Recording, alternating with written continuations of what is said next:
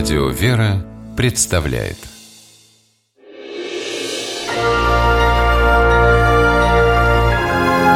Герои моего времени. Сотрудник Росгвардии Леонид Дудченко служит в отряде, который охраняет Михайловский сад в Петербурге.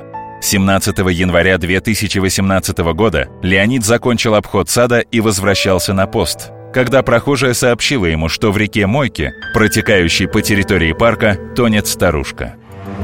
62-летний охранник бросился к воде.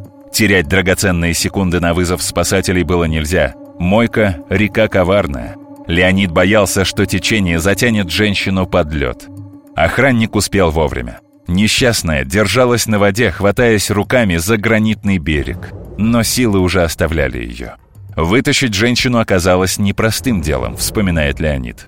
Пришлось держать руками ее, чтобы она не ушла под воду.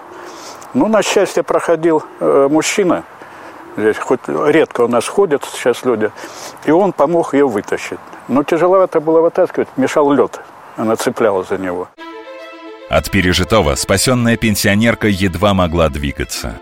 Еще до приезда врачей Леонид оказал бабушке первую помощь и привел в пикет, помещение поста охраны. Ну, после, когда достали, провели в пикет, вот, который выходит на Садовую улицу. Там посадили, чтобы потеплее было. Понимая, что пострадавшая может получить воспаление легких, Леонид дал ей сухую одежду, напоил чаем. Пытался выяснить, как она оказалась в воде, но пенсионерка была так напугана, что даже не помнила своего имени. Выяснилось все на другой день, когда жизни Валентины Нагининой уже ничего не угрожало. Она пошла в парк кормить уток, спустилась к мойке, поскользнулась и оказалась в воде.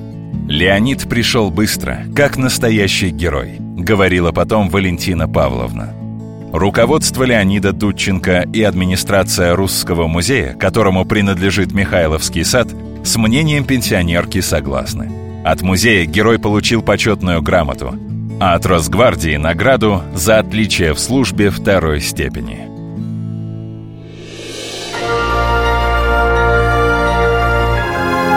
Герои моего времени программе использованы материалы телеканала «Санкт-Петербург».